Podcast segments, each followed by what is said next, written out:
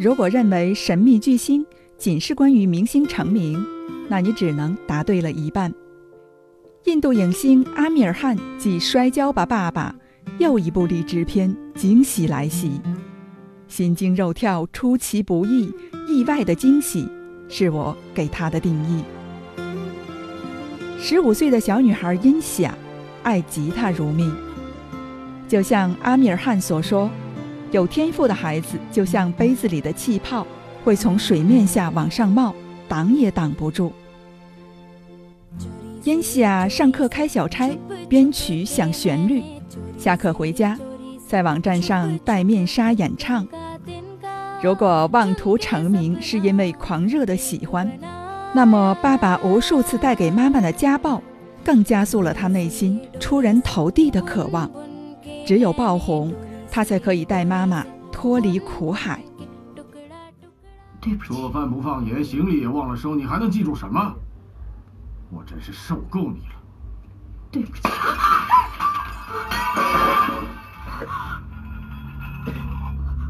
再说一次对不起，我就让你跟这盘子一样。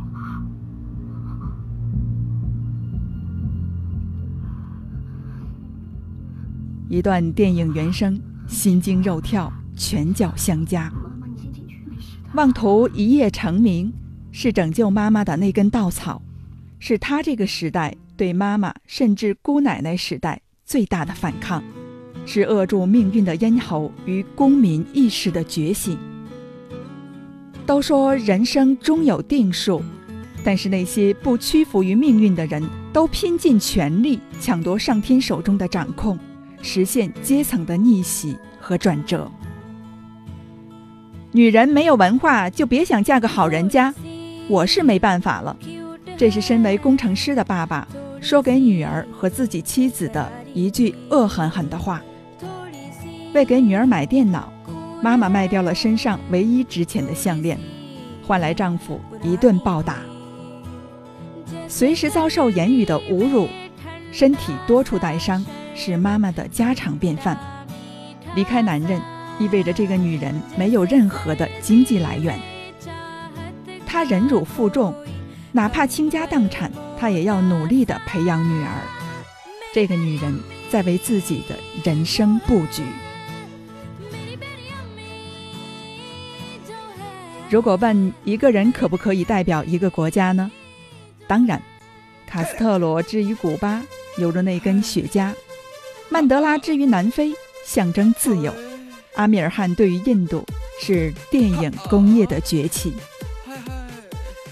三傻大闹宝莱坞，让国人看到印度电影的制作水准，知道了除了闻名世界的好莱坞，世界上还有一个宝莱坞，认识了不是很魁梧但鬼灵精怪的印度男神。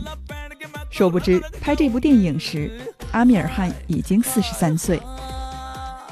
越老越能折腾的这个男人，从高考学霸、创新天才，到体坛教父，再到选秀经纪人，多重身份的转换下，是他对角色的自如掌控。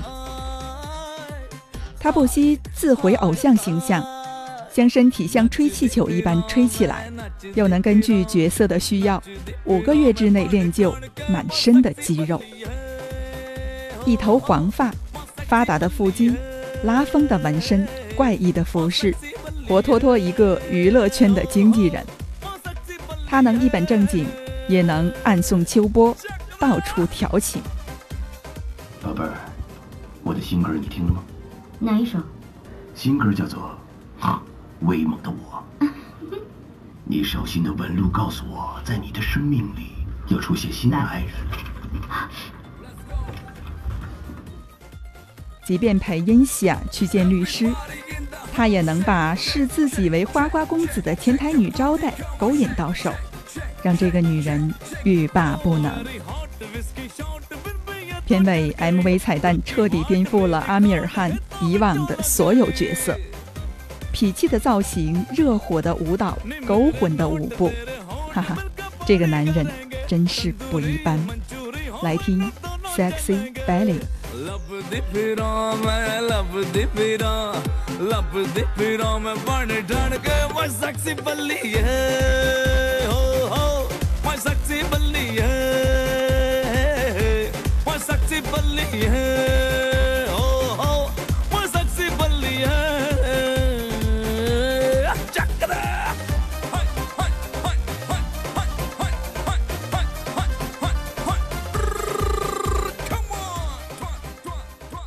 从《三傻大闹宝莱坞》，我的个神，到二零一七年的《摔跤吧，爸爸》，再到二零一八年的《神秘巨星》，影片不断以超越前部的速度，刷新着国人对于印度电影的认知和高度。阶层问题、信仰问题、重男轻女，对社会的关注面，印度电影不能免俗。无论是阶层的逆袭，还是命运的更改，他的电影都不是以人间坦途直达彼岸，而是走几个坡道或转几个弯路，让人抬头见喜。这是什么？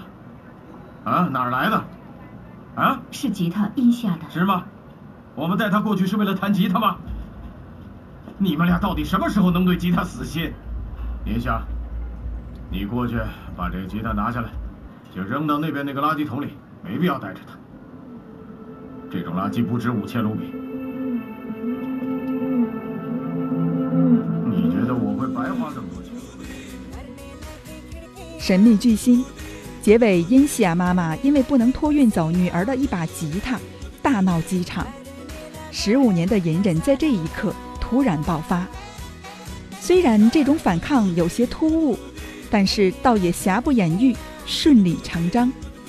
剧情切入到第五十八届魅力奖的颁奖现场，引出致敬的神秘巨星，伟大的母爱。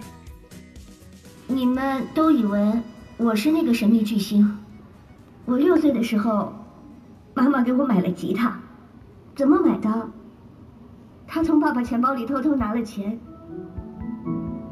她有过一条项链。可是最后，他把它卖了，给我买了一台电脑。在我还没出生的时候，我爸爸就想结束我的生命，但是妈妈没有让这种事情发生。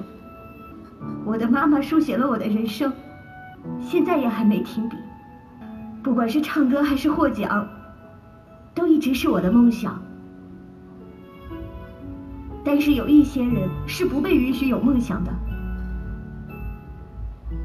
做梦的这份自由是妈妈给我的，那谁才是神秘巨星呢？我还是我妈妈？